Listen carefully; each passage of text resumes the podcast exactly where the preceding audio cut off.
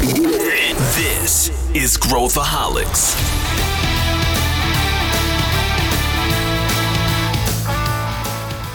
Olá, aqui é Pedro Van Gertner, eu sou o CEO da ACE e esse é Growthaholics, o podcast para quem adora inovação e empreendedorismo. O episódio de hoje conta com uma convidada muito especial, a Carla Sarni, uma empresária que é CEO da Sorridentes e presidente do Grupo Salos. Para bater esse papo, a gente também conta com a Diane, que é da Ace Startups. A gente fala muito sobre a história da Carla e eu acho que tem várias lições de empreendedorismo para quem está nos ouvindo. É um episódio um pouco diferente do que a gente costuma fazer aqui no Growthaholics, mas eu acho que você vai gostar bastante. Então vem comigo! Hoje eu estou aqui com a Carla Sarni, que é uma empreendedora que já, enfim, já conheço há algum tempo. Ela não vai se lembrar de mim direito, mas, Carla, eu, eu, vou, eu vou te fazer uma pergunta aqui. Você se lembra quando a gente se encontrou pela primeira vez? Oh, meu Deus do céu. Não, Pedro, eu, não eu, me lembro. Eu vou, te, eu vou te dizer. A gente estava na Maremonte com o Henri Kozer e você tava, eu estava indo jantar com ele e você estava terminando uma conversa com o Harry Kozer. Você se lembra? Nossa, verdade. Lembro sim, Faz agora eu lembro. Anos. É que assim, o nosso contato ali foi tão rápido. Eu foi, sou muito foi. ruim com nome, mas sou muito boa de fisionomia. Mas prazer estar te reencontrando aqui mesmo no online. Prazer é todo meu, Carla. E eu te vejo todo dia quando eu passo aqui perto da minha casa, na frente tem uma perto aqui tem uma sorridente. Eu sempre me lembro de você. E, e eu tô aqui com a Diane também. A Diane já é veterana aqui do Growthaholics. Tudo bem, Di? Bem-vinda. Oi, Pedro. Obrigada, Carla. Prazer enorme te conhecer e participar desse podcast aqui hoje com vocês. Legal. E, bom, para a gente começar, a gente está aí numa, numa fase muito bacana da Sorridente e, da, e todo o negócio aí que a, que a Carla uh, colocou de pé, né? A gente não vai falar só sobre coisas, sobre as coisas boas uh, que depois a gente vê, depois de todas as conquistas, mas a gente vai falar um pouquinho da jornada. Mas antes eu queria pedir para a Carla falar um pouquinho sobre a, a, a, Sorridentes, como é que, o que que é, né, tem o, o Salos, Sorridentes, o que que, me explica para quem está ouvindo aqui o que que é o teu negócio, como que ele funciona, para depois a gente entrar, que eu quero saber muita coisa, eu quero discutir muitos assuntos contigo. Explico sim, Pedro. Diana, prazer também estar com você aqui, viu? Olha só, pessoal, a Sorridentes é minha filha primogênita, né, a primeira empresa que eu fundei em 1995. Eu tenho muito orgulho de dizer aqui para vocês, gente, que ela revolucionou o mercado de odontologia no Brasil. Em 1995, quando eu formei, o que, que existia? Dentista para pobre e dentista para rico. A classe média e a classe rica tratavam em consultórios particulares, que custavam uma fortuna. Um aparelho para os dentes chegava a custar em torno de 2 a 4 mil reais e a classe menos favorecida tratava em sobrelojas que na época eram chamadas de clínica pop, Pedro, e, e eram verdadeiros lugares de contaminação, porque nem material se esterilizava e se contraía muita hepatite. Só que eu formei com um propósito de levar uma odontologia de primeiro mundo para as pessoas, independente da classe social. Eu e meu marido fomos ao banco, pegamos 500 mil emprestados, isso há 20 e poucos anos atrás, e construímos na zona leste de São Paulo, na Vila Cisper, uma clínica que era a mesma coisa que os ricos tinham nos Jardins, em Moema, no Itaim, ultra equipada, três andares, laser, anestesia computadorizada, tudo que existia de mais moderno na odontologia. Sala de espera só para criança. E aí o negócio explodiu e a gente começou a facilitar o pagamento em até 12 vezes sem juros e em até 36 pelo nosso próprio cartão de crédito. Com isso, a gente provou para o mercado que era possível sim fazer uma odontologia de primeiro mundo, né, trazer saúde para as pessoas de altíssima qualidade em cima de quatro pilares, que foram os pilares que eu desenvolvi. Acesso, todo mundo pode, conforto, clínicas de primeiro mundo, independente do bairro. Hoje eu tenho as pessoas entenderem, hoje a Sorridentes tem mais de 450 unidades espalhadas pelo Brasil. A gente tem unidade no Oscar Freire, que é a rua mais chique e nobre de São Paulo. Temos unidade no Morumbi, em Moema, Vila Madalena, e temos unidade dentro da favela de Paraisópolis. São Paulo nós temos mais de 220 unidades, praticamente uma por bairro. Porque eu acredito de verdade que comer bem, morar bem e ter saúde de qualidade é um direito de todos, independente da classe social. Então a gente não só atingiu o público da classe C e D, que hoje 37% do meu público é A e B. Quem que trata comigo? As pessoas que tratam comigo são pessoas que gostam de coisas boas por preços justos. É esse o nosso mote. Só que aí, para as pessoas poderem entender um pouquinho mais, a gente hoje se tornou a empresa mais premiada do país no setor de odontologia, eleita pelas pequenas empresas e grandes negócios como a melhor do setor por anos consecutivos. Fomos a primeira franquia no Brasil. E aí, gente, olha aqui, eu não estou falando de odontologia, eu estou falando de todas as marcas do Brasil. Estou falando das, de comida, de tudo. São mais de 3 mil marcas. A Sorridentes, em 2016, foi a primeira a ser case no Sebrae, no curso Empretec, a primeira a ser case na maior universidade de negócios do mundo, na Harvard Business School. Então, eu dou aula em Boston duas vezes por ano para alunos de mais de 80 países. E o ano passado, em 2020, também se tornou case em Stanford. Então, tudo isso nos orgulha muito. Hoje nós temos 6 milhões de clientes, 70% dos nossos clientes vêm por indicação. Mas não é só flores, tá, gente? Chegar até aqui teve vários percalços. Eu falo que a Sorridente surgiu por um propósito, não foi por dinheiro, e quando a gente faz algo por, por propósito, né, e é de verdade, a gente chega onde muitos não chegam. Apaixonados pelo que fazem, chegam onde outros não chegam, com certeza. Muito, eu concordo muito. E a Salos Participações, como, como é que ela funciona dentro do, da tua. Uh, é a holding? É, como, como, é que você estruturou? Olha só, é, como eu disse, minha primeira empresa foi a Sorridentes. Quando foi em 2015, eu montei. Hoje eu tenho, gente, estou aqui, até a Salos está atrás de mim, né? Hoje eu tenho oito empresas. Só que todos os meus negócios conversam entre si eles são complementares uns aos outros. Né? Não é que eu tenho uma coisa de comida e outra coisa de odontologia. Hoje a Salos é a maior holding de saúde e bem-estar do Brasil. A Salos é o seguinte: a segunda empresa foi a DocBiz. E por que, que ela surgiu? Eu gosto, gente, de transformar problemas em oportunidades. Eu tinha um problema que era o seguinte: eu não tinha sistema que pudesse atender as minhas necessidades. E o mercado também não tinha. Quando eu fui procurar, ou eu tinha sistema de gestão, ou eu tinha sistema exclusivamente de odontologia. Eu não tinha uma coisa que tivesse, não tinha um sistema que tivesse essas duas coisas. E eu precisava de indicadores, eu precisava de inteligência para poder fazer uma melhor gestão. Eu investi mais de 4 milhões de reais, e ao invés de eu comprar mais casa, mais carros, mais, mais tudo, eu peguei o dinheiro e montei uma empresa de treinamento, desenvolvimento e tecnologia, que é a DocBiz, onde eu hoje dou mentoria para empreendedores. Eu tenho um curso de mentoria que acontece mensalmente, onde eu ajudo empreendedores a se tornarem eh, de alta performance e poderem ter mais eficiência nos seus negócios. E a maioria dos meus alunos não tem nada a ver também com a área da saúde. Eu recebo gente de todos os setores. Então, a DocBiz foi criada para resolver um problema de sistema que a gente tinha.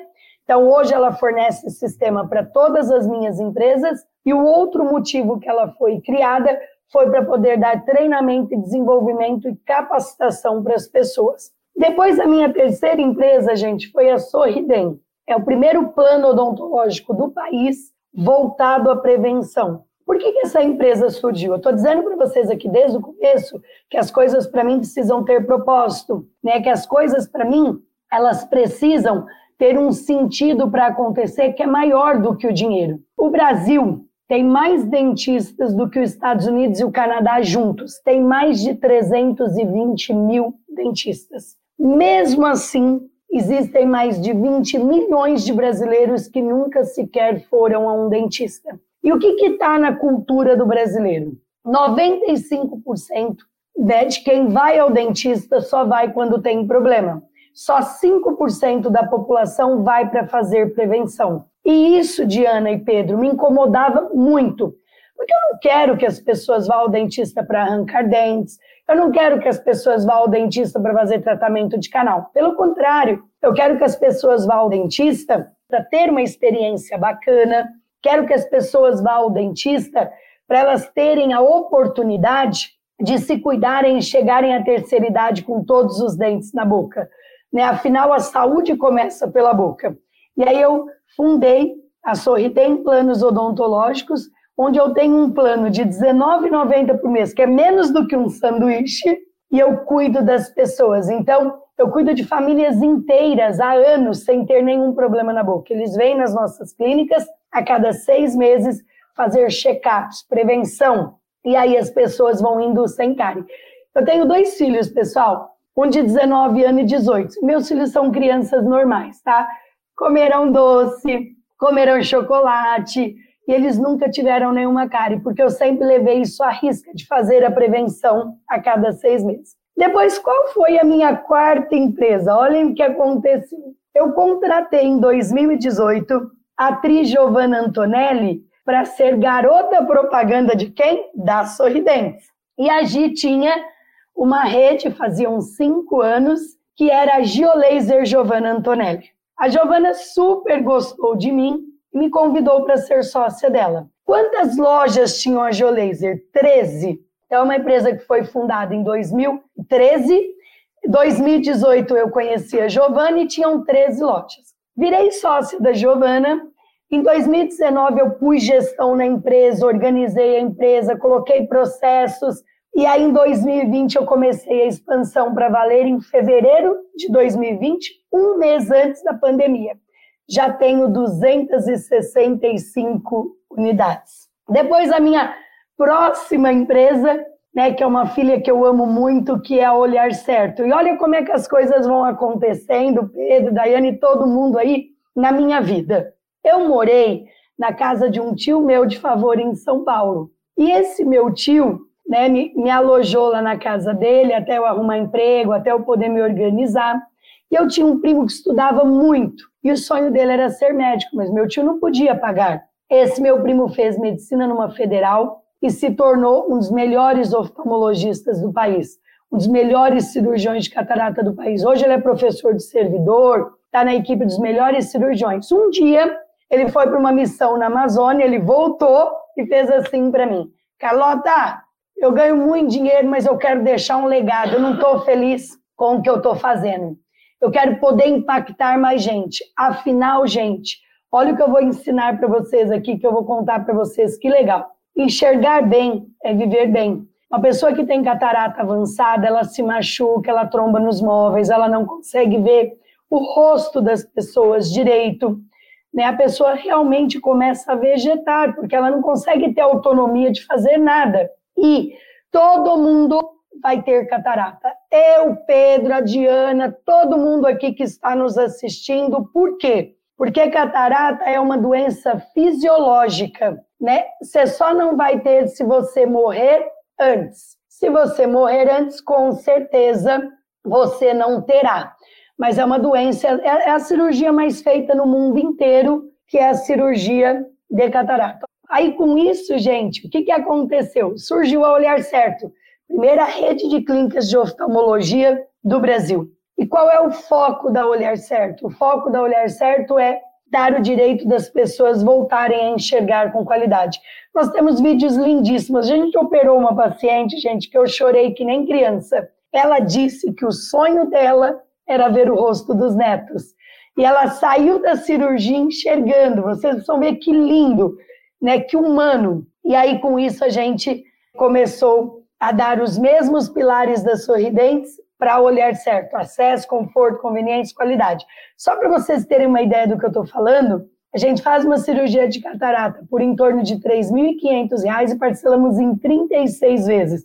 Ou seja, todo mundo pode. E com isso, nós construímos nosso próprio hospital para poder ter esse preço para as pessoas, para não ter que pagar uma fortuna para os outros hospitais.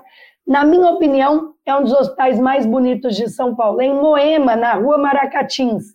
Chama Mira, Hospital Oftalmológico. Então, ou seja, a gente vende as cirurgias e nós operamos num hospital próprio. Com isso, a gente consegue fazer a cirurgia por um preço justo.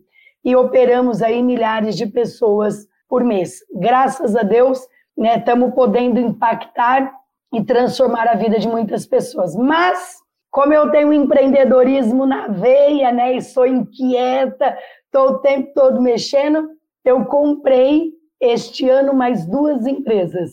Comprei uma empresa de alinhadores chamado New Align, para as pessoas entenderem que é alinhador, é aqueles alinhadores invisíveis. Na Sorridentes vende Invisalign, né? Então quem pode compra o Invisalign, que é uma versão americana, e eu tenho nacional, que é o New Align, que é fabricado por nós mesmos, que leva o mesmo resultado, mas é fabricado aqui no Brasil e não nos Estados Unidos. E a outra empresa que eu adquiri este ano e a indico para você, que eu estou estruturando, que é um marketplace de indicações. Então, gente, isto é o Grupo Salos. Né? Isso que eu, que eu coordeno hoje, é isso que eu estou à frente hoje. Como vocês podem ver, todas elas são empresas de saúde e bem-estar. Ainda bem que eu te perguntei. Fiquei feliz aqui, porque eu adorei, fiquei super inspirado. Mas você Falei ia fazer muito, uma né? Não, mas é, eu, é, eu, eu, adoro, podia ficar ouvindo horas aqui. E, e você, Diane, você tinha uma pergunta, né, que você queria fazer? Queria. Carla, assim, sua jornada é impressionante, tudo que você construiu também é muito, muito bacana. E aqui na Ace a gente já investiu em 120 empresas, né? E aí, vamos dizer que um pouco mais de 120 empreendedores também muitos hoje estão passando por essas dores de crescimento, essa jornada de escalar, de expandir. E aí eu até queria que você contasse um pouco para a gente, para quem está ouvindo, é, como que foi esse processo de expansão de todas as marcas, de expansão das lojas, né? Aumentar, assim, exponencialmente o número de lojas e como que foi um pouco de você sentindo essas vai, dores de crescimento, ou como que foi isso para você também? O que, que você poderia passar até de dicas aí para alguns empreendedores? É, e, e, aí, só, complementando, colocando mais um, mais um tempero aqui na pergunta da Diane, é, a, empreendedor, né? A gente gosta de criar, gosta de fazer, gosta de ideia, gosta. Mas a gente, eu, pelo menos, não gosta de processo, de procedimento operacional padrão, de não sei o quê. E se você, por exemplo, cria uma franquia, você tem que ser a rainha dos processos, né? Você tem que ser muito boa. Como é que você lidou com isso e você apanhou muito até chegar no modelo que, que funcionasse? Eu, eu tô querendo querendo para dica também para a gente aqui. Olha, gente, fantástica essa pergunta, porque, como a Diana disse, né, é, é a dor de todo empreendedor que está crescendo. O que, que aconteceu comigo? A minha formação é de dentista, né? Eu até sou especialista em cirurgia. Quando eu formei, eu achava que o que eu deveria entender era de boca e de dente. Até que um dia me caiu uma ficha de que eu precisaria olhar pro negócio. Eu precisaria entender sim de odontologia, mas muito mais do que isso, eu precisaria fazer gestão. Primeiro curso que eu fiz na minha vida, gente, foi um baita divisor de águas, foi o Empretec do Sebrae, do qual eu sou case hoje. Ele abriu a minha visão, porque ele me mostrou que eu era muito mais do que uma dentista. Eu já era uma eu empreendedora, eu já era uma microempreendedora. E eu precisava começar a colocar as coisas em ordem. Daí em diante, eu, a primeira coisa que eu comecei a trabalhar foi com planejamento e orçamento. Muitos empreendedores não fazem isso. Você pergunta para o empreendedor qual é a sua meta? Não sei. Como você não sabe qual é a sua meta? Como é que você quer que a sua equipe realize um trabalho se ela não sabe para onde ela tem que ir? Quem não sabe para onde tem que ir qualquer caminho serve, qualquer destino serve, e às vezes você vai parar num lugar que não é onde você gostaria de ter ido.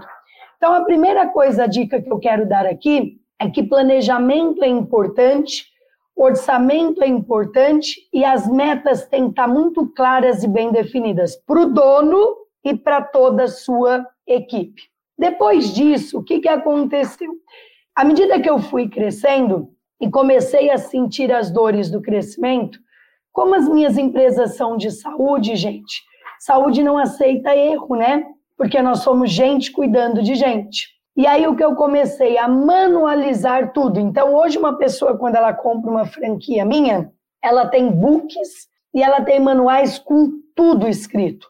Todos os processos de como deve acontecer dentro de uma mulher certa, dentro de uma sorridentes, dentro de uma geolaser. E não parando aí, só por quê? Porque os processos, eles não são estagnados. Eles mudam, eles sofrem melhorias. Eu criei dentro da minha empresa uma área exclusivamente de processo. E processo, gente, que eu estou dizendo aqui não é processo na justiça, não, viu? O que eu estou dizendo é processos escritos de como as coisas acontecem, como elas devem ser feitas. E até vou me aprofundar um pouquinho mais que isso. Se você não tiver os processos definidos e escritos, você está entregando a tua empresa na mão de um colaborador.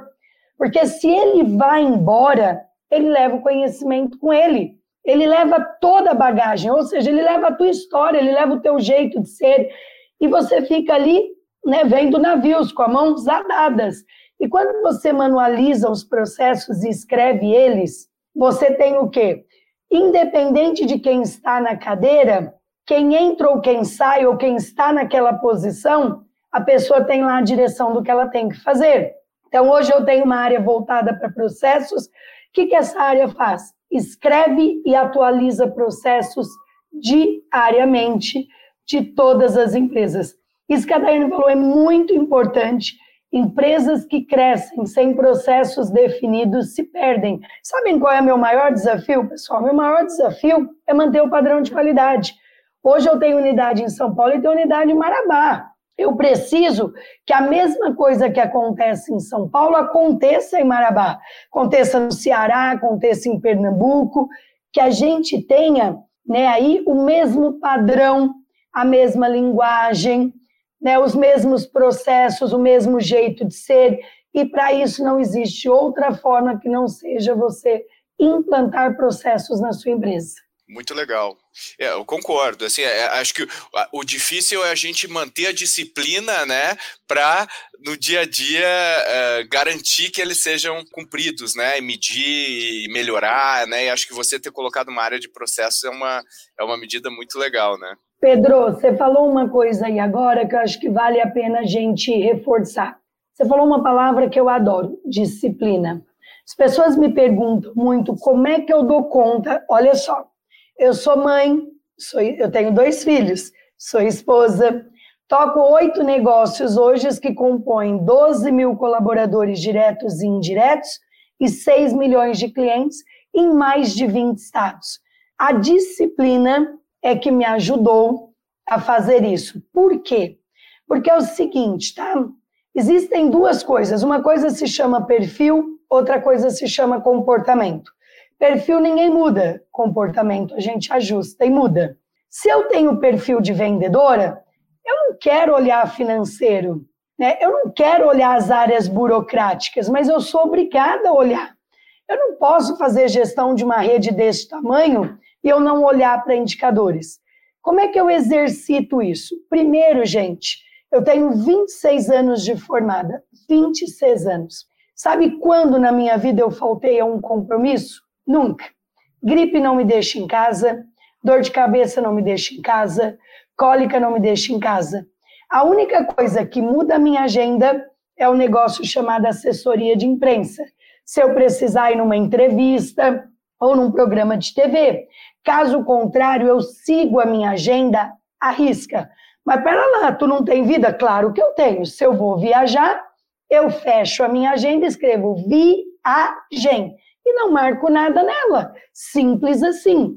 Agora, a partir do momento que eu tenho uma agenda programada, eu cumpro. Se alguém falar para mim, doutora, está tendo um queima na 25 de março, só tudo de graça. Eu não cancelo minha agenda para ir na 25 de março. Por quê? Porque eu não acordo para fazer o que eu gosto, eu acordo para fazer o que é preciso. O que eu gosto, eu faço nas minhas horas de lazer. Então, que, como é que a disciplina me coordena? Eu tenho agendas fixas, então vou dar um exemplo para vocês, tá bom? Toda segunda-feira eu tenho reunião de diretoria para olhar indicadores. Chova pedra, chova sol. Eu posso estar em qualquer lugar do mundo que eu vou ter reunião de diretoria. Para vocês ainda entenderem o que eu estou dizendo, eu viajei para a China com os 40 maiores empresários do país. Eu fiquei na China durante 21 dias, entre China e Turquia, e o fuso horário era gigante, e eu fazia reunião de diretoria. Carla, eu sou uma pessoa de marketing, eu adoro marketing, é, minha origem, né, sou publicitário de formação, e eu fiquei pirado quando eu vi que você produziu um filme sobre a tua trajetória e a do teu marido. Fiquei encantado com isso e eu achei genial a tua ideia de fazer isso. E eu queria, né, passou, né, no SBT, né, na, na, Band, mas eu queria entender os bastidores disso. Né? Eu vi que você já deu uma pista ali, que você já fez, já pegou é, celebridades para colocar ali. Então você tem também um, uma veia de marketing legal, mas eu queria entender os bastidores. Como é que surgiu essa ideia? Como é que você bolou? Como é que você viabilizou esse projeto uh, que eu achei genial uh, e tudo a ver com a tua, com o teu negócio, com a tua, né, com tudo que você está fazendo. Então, conta pra gente aí dos bastidores, tem muito empreendedor, muito executivo é, curioso aqui que está ouvindo o nosso podcast. Olha só, Pedro, na verdade, eu nem posso levar esse mérito, porque se eu levar, eu estou sendo hipócrita. A história é assim: como eu contei para vocês, eu e meu marido somos case em Harvard, não, né, na maior e mais renomada universidade de negócios do mundo desde 2016 em Stanford desde 2020. O que, que aconteceu? Eu estava em Orlando e eu conheci um diretor chamado Rafael Almeida. Quem ele é? Irmão da Tânia Mara, né, que era cunhado do Jaime Monjardim da Globo, que é um dos best-sellers em criação de novela no Brasil. Rafael chegou para mim e para o meu marido e disse assim: Olha só, hoje vocês estão levando a história de vocês para mais de 80 países. Né? Eu já recebi aqui na Sorridentes alunos de Harvard por 60 dias. Já recebi pessoas da China que vieram entender, conheceram nossa história e vieram passar aqui um tempo com a gente. Ele falou: Eu não acho justo o Brasil não conhecerem vocês, porque o Brasil tem muita coisa boa. O Brasil tem muitas histórias de sucesso. Mas o brasileiro é, valoriza muito pouco o que ele tem. O brasileiro costuma valorizar mais o que é de fora. E ele falou: Eu vou fazer o filme de vocês. E aí ele perguntou se a gente toparia. Foi ele quem escolheu os atores e o filme foi dirigido e construído pelo Rafael Almeida, que ele já foi da Malhação na Globo, que é um diretor de produções. Então, na verdade, a gente entrou nisso por um convite até tem uma história parecida que é assim: é, o Banco Interestadual de Desenvolvimento, que fica em Washington, dos Estados Unidos, me convidou alguns anos atrás para ir para Medellín, que as pessoas me perguntam, né? É que você virou case em Harvard? Como? Eu fui para Medellín representando o Brasil para falar sobre a base da pirâmide, sobre o, o comportamento do consumidor brasileiro. Dois anos depois, o BID me convidou para ir para o México. Até as duas mulheres que foram convidadas fui eu e a Ana Paula Padrão. E eu fui para o México, e eu estou falando de eventos aí para em torno de 4 mil pessoas, e estava na plateia um diretor de Harvard. Isso foi em julho. E olha, gente, o que aconteceu? Eu tinha uma viagem marcada para a Espanha, com tudo pago para ir com meus filhos e meu marido. Quando chegou esse convite de Washington, do BID, eu deixei de viajar com a minha família para ir lá ministrar uma palestra para 3, 4 mil pessoas. Quando foi no mês de agosto, o professor Michael Shu, né, que é o responsável pelo case da Sorridentes em Harvard, me mandou um e-mail perguntando se eu aceitaria levar o case para lá. E aí eu perguntei assim para ele: quanto isso vai me custar? Ele falou: nada, é tudo por conta da Harvard, tudo. A senhora não vai ter nenhum gasto. E aí eles mandaram uma representante de Harvard para Sorridentes. Ela ficou quatro meses escrevendo o case, depois veio uma comitiva em dezembro de Harvard, ficou uma semana validando se o que estava escrito era o que realmente acontecia, porque uma instituição com esse renome não pode escrever mentiras e coisas que não são verdadeiras. Então, eles validaram cada coisa que estava escrito no, no case, e aí no ano seguinte foi o lançamento em Harvard. Este ano mesmo, agora em novembro, eu já recebi o convite para estar lá de novo aí, falando para alunos de mais de 80 países. Então, eu não paguei nada para ir para Harvard, muito menos para fazer o filme. Né? Eu caí na graça de um diretor, esse diretor quis contar a minha história para todos os brasileiros e a gente acabou aceitando o convite e o, e o filme foi construído dessa forma. Então, essa sacada não foi minha, foi dele, né? Então, as portas foram uma abrindo a outra. Eu falo, Pedro, que o cavalo passa para todo mundo. Uns montam e outros não. Uns passam a mão, banando a mão para o cavalo, outros montam, agarra com as duas mãos e vai embora. Fantástico, Carlos. E eu tenho certeza que ele vai render muitos frutos para você. Mas não só isso, também inspira o pessoal, né? Inspira as pessoas, né? Eu acho que essa mensagem de. É, eu acho que a gente está tendo uma linha, né? De, de que. Ah, é assim, eu não tenho que fazer, eu nunca vou sair da minha situação e tal. E eu acho que é muito legal histórias que mostrem, não, peraí, você consegue mudar a sua realidade, né? Você consegue. Eu acho que esse tipo de exemplo é muito importante, né, para os brasileiros. Pedro, eu quero deixar aqui, eu não quero contar algumas coisas, porque eu quero deixar curiosidade para o pessoal assistir o filme. É um filme para a família assistir, né? Um filme que traz muita inspiração, superação, paciência, companheirismo uh, entre eu e o meu marido, né? Porque nós tivemos aí uma situação na nossa vida que nós quebramos e se reerguemos. A, a força de um sorriso, que é o nosso filme, passou no SBT, agora, né? Vai passar na Band e logo, logo estará nas plataformas de streams. Quem quiser conhecer um pouquinho mais, olhar os trailers, entra no meu Instagram, tem bastante coisa lá que é o DRA de doutor abreviado Carla Sarni. Então, vai lá, fuça que você vai ter aí acesso a uma série de insights do filme, e o filme, acredito que vai continuar aí sendo vinculado em algumas plataformas. Uh, eu, é, Pedro, eu quis muito né, que uma TV colocasse o filme em rede nacional, por quê? Porque eu quero que as pessoas mais simples tenham o privilégio e o direito de ver. Quando você vai para uma plataforma fechada, não é todo mundo que tem, né? não é todo mundo que pode ter. Então, eu quero sim poder inspirar milhares e milhares de brasileiros, inclusive as mulheres, a terem a sua independência financeira, a realizarem os seus sonhos. O filme né, que eu e meu marido participamos, ele mostra que é possível sim você realizar os seus sonhos, você ter foco, determinação e que obstáculos todo mundo vai ter, mas a nossa vontade de vencer tem que ser maior do que qualquer desafio, do que qualquer obstáculo.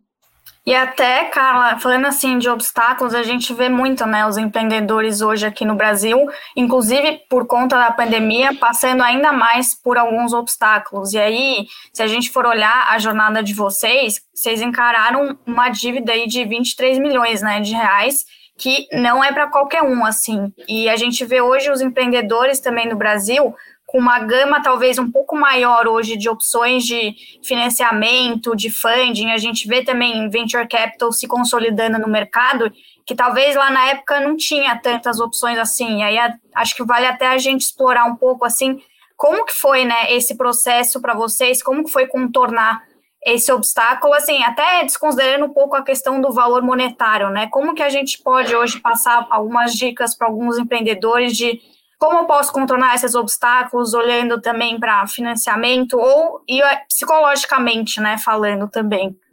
Olha só, Diana, muita gente desiste antes de vencer. Tem uma colocação que eu quero fazer aqui antes de entrar na questão dos financiamentos. Uma coisa que você falou é certeira. Em 1995 e em 2000, você não tinha as linhas de créditos que você tem hoje. Uma das coisas que eu tive a coragem de fazer foi vender a casa que eu morava, um apartamento de 200 metros quadrados de luxo no Tatuapé, para pagar as férias e o 13 terceiro dos funcionários. Quantas pessoas estão dispostas a abrir mão do seu luxo e do seu bem-estar para salvar as suas empresas. A sua empresa pode te dar muitos apartamentos, muitos carros de luxo. Hoje eu moro num apartamento de quase 400 metros quadrados de luxo, porque eu salvei a minha empresa e ela pôde me dar outro apartamento muito melhor. Não existe ao inverso, né, de você rico, né, prosperar a tua empresa. É a tua empresa que prospera a sua vida. Só que né, muita gente quer os frutos, quer o sucesso, mas não está disposto a pagar o preço por isso. Cada escolha exige uma renúncia e a maioria das pessoas não querem renunciar a nada. Vou contar aqui um fato interessante para vocês. Um dia uma pessoa escreveu assim para mim nas redes sociais: Doutor, eu sou um excelente dentista, mas eu não quero mais é, trabalhar para os outros. Agora eu quero montar minha clínica.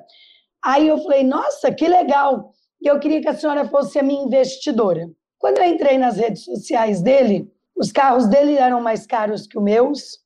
Ele comia em restaurantes que eu nunca comi, ele conhece países que eu nunca passei. Eu respondi para ele, meu amigo, sonho tem que ter prazo, mas quem tem que acreditar primeiro nele é a pessoa. Como é que você quer que alguém acredite no seu negócio, no seu produto, se você mesmo não acredita? Eu disse para ele: o primeiro passo para você poder construir o seu sonho é você acreditar nele. Tenho certeza que se você viajar para lugares mais baratos, jantar em restaurantes mais baratos e ter carros mais baratos, você não precisa de ninguém para investir em você. Você mesmo pode montar o seu próprio negócio. Então as pessoas precisam ter clareza disso. Durante sete anos, tudo que eu ganhei, eu coloquei no meu negócio. As pessoas diziam para mim: você não vai comprar um carro zero? Eu fazia, Deus me livre. Meu negócio vai me dar muitos carros. Ao invés de eu comprar um carro zero, o que, que eu fazia? Comprava mais cadeiras, mais raio-x. Eu ia comprando mais equipamentos e convidando colegas para virem trabalhar comigo. Eu ia fazendo o poder da multiplicação. É triste a gente ver né, empreendedores desistindo dos seus negócios. Eu venci devendo 23 milhões de reais e paguei cada centavo. E paguei em três anos e peguei o dinheiro para pagar em cinco anos no banco. Só que durante três anos eu não saía para comer uma pizza. Tudo que eu ganhava eu punha no banco e mandava reduzir a dívida. Tudo que eu ganhava eu punha no banco e quitava a parcela adiantada. Ou seja, eu fiz sacrifício, eu fiz renúncias para poder chegar até aqui. E país rico é país que tem empreendedorismo pulsante, pujante. Por quê? Porque o empreendedorismo traz riqueza, gera emprego, impostos, faz a máquina funcionar. Só que muita gente acha que montar empresa é como comprar uma vaca. Nos países de primeiro mundo, você senta com um empreendedor americano, ele faz projeto para daqui 20, 30 anos. No Brasil, o cara monta um negócio, ele monta no primeiro mês, né? No primeiro dia, ele já quer que no final do dia dê dinheiro. Ele acha que ele comprou uma vaca, que ele vai tirar leite de tarde, se não tirar, não presta. Aí sabe o que ele faz? Ele para de dar capim até a vaca morrer seca. Ele esquece que tem que continuar semeando, que tem que continuar dando capim. Isso é triste, uma visão de tão curto prazo, né? E a pessoa não está não tá disposta a fazer sacrifícios. Sabe por quê, gente? Porque não é sonho, é só dinheiro. Né? O que me levanta da cama todos os dias não é dinheiro. O que me levanta da cama todos os dias é propósito. É maior do que dinheiro. Quem vivia por dinheiro na pandemia agora se lascou, porque não tinha propósito para levantar da cama. E aí eu pergunto para as pessoas que estão aqui: o que te faz levantar da cama todos os dias? Por que motivo você levanta? Se é por dinheiro, você está lascado. Primeira pandemia que tiver, você parou, você não levanta mais da cama. E, gente, as crises são cíclicas. Elas vêm e voltam. A pergunta é: quando virá a próxima? Essa é a grande questão. Tem muita gente esperando o dia D para começar. Dia D, que dia D é esse? O dia D é hoje, é agora. Né? Não tem dia D. Olhem só, que eu tenho conhecimento, eu sou a única franqueadora no Brasil que não fechou nem uma loja em 2020. Zero. Abri 92 novas lojas e cresci mais de 300%. Tá lá no Instagram meus números. Ganhei o prêmio de empreendedora do ano pela Money Report.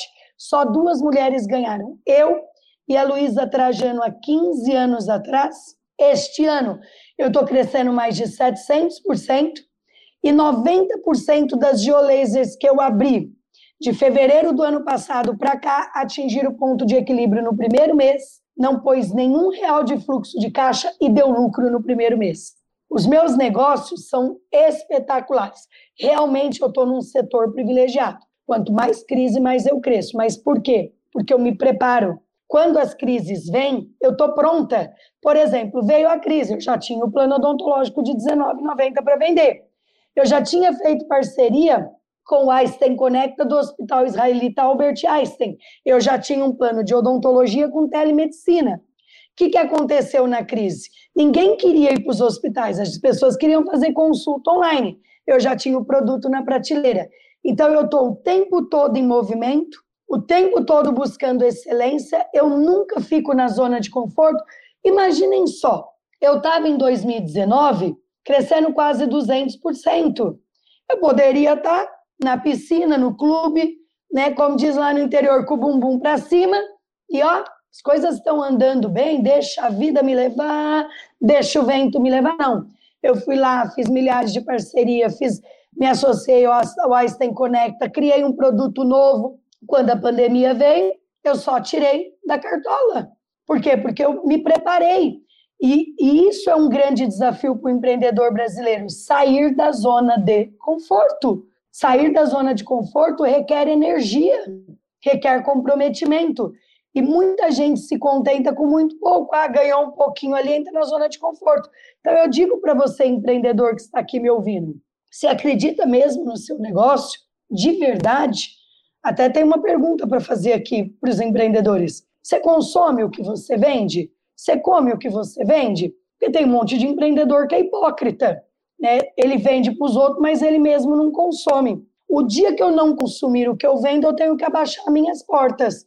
Você imagine aonde eu faço tratamento dentário, eu, meus filhos, meu marido, na Sorridentes. Porque se serve para mim, serve para os outros. O dia que não servir para mim e não servir para os meus filhos, não serve para ninguém. Porque o que eu sou melhor do que as pessoas? Então, tem gente que, que produz um produto e ele mesmo não usa. Né? Então a pergunta é essa, exatamente essa. Você consome? Você usa? Você acredita? Porque o empreendedor, quando ele acredita mesmo de verdade no negócio, ele vende o carro para salvar o negócio. Aí perguntam assim hoje para mim nas redes sociais: Ô doutor, eu estou com uma dívida. E se eu vender o meu carro, eu pago. O que, que a senhora acha? Eu digo, amigo, vende agora, rapidinho. Perde tempo, não. Eu vendi meu apartamento de um milhão por 800 mil, 200 mil a menos em duas horas para pagar a conta. Sabe por quê? Se esse cara não vende o carro, daqui dois anos o banco virou sócio dele, a dívida triplicou, o, o carro desvalorizou, porque o carro só desvaloriza, e nem se ele vender o carro ele paga, ele vai precisar de três carros para pagar a dívida. Ai, mas eu vou ter que andar de ônibus. E daí? Anda um pouco de ônibus, depois vai lá e financia outro carro. Né? Então, gente, fazer sacrifício faz parte da vida do empreendedor. A não ser que tu tenha um pai trocínio, mãe, mãe trocínio, mulher trocínio, vocês sabem o que é isso? Aquele que te dá um cartão black, preto, sem limite, e ó, taca ali pau.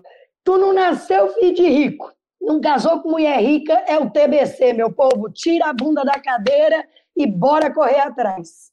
Que aula, Carla, adorei. Me lembrou até do, do, vídeo lá, a gente fez junto lá no meu sucesso.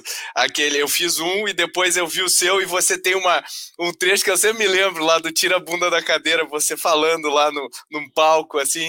E eu acho super legal. Eu sempre, eu sempre lembro dessa sua, dessa sua frase, com a sua energia, você estava lá super focada. E Bom, depois eu normalmente eu faço um, um round final para a gente dar dicas aí, pessoal, mas essa sua fala final aí, eu acho que todos os empreendedores deveriam ouvir uh, e anotar e pegar cada pedacinho do que você falou, porque tem muito, muito, muito do que eu realmente acredito que faz a diferença quando a gente cria um negócio, né? Então, Carla, eu queria te agradecer imensamente pelo teu tempo aqui, por ter compartilhado. Eu tenho certeza que muitos empreendedores vão se beneficiar disso que você falou aqui. E eu queria te parabenizar também pela tua jornada, que me inspira e me inspirou muito aqui essa conversa e, e, eu tenho certeza que inspirou também a Diane. E Di, obrigado também pela tua participação. Mas e Carla, espero que a gente faça um, um, um, segundo round porque eu tenho um monte de perguntas que eu não te fiz e eu quero quero bater mais papo contigo ainda. Muito obrigado. Gratidão Pedro, gratidão Diane a toda a equipe que promoveu esse encontro. Espero de verdade agregar alguma coisa na vida das pessoas que vão né, assistir, que vão ouvir, que vão estar aqui com a gente. E, pessoal, lembrem-se de duas coisas importantes. Nenhum desafio pode ser maior do que a sua vontade de vencer. E conhecimento sem atitude não vale de nada. Grande abraço para vocês. Me sigam lá no Instagram, DRA de doutora Carla Pontissani, que eu estou sempre dando insights de empreendedorismo. Beijo, pessoal! Sensacional, obrigada, Carol. Um prazer também. Igualmente. Se você gosta desse formato, mais parecido com uma entrevista, onde a gente discute coisas que os nossos convidados fizeram, eu acho que você vai gostar do episódio 98, onde a gente conversou com Rafa Velar sobre marketing digital, influenciadores e muito mais. Outro papo muito interessante foi com a Stella, onde a gente falou sobre a jornada de empreendedor a investidor. Tem muita coisa divertida lá. É um episódio especial que a gente gravou entre o 82 e o 83. Dá uma conferida. E não se esqueça do nosso novo canal de comunicação, o e-mail podcast@goace.vc. Nossa equipe quer muito ouvir o que você tem a dizer, suas dúvidas, suas sugestões para os próximos episódios.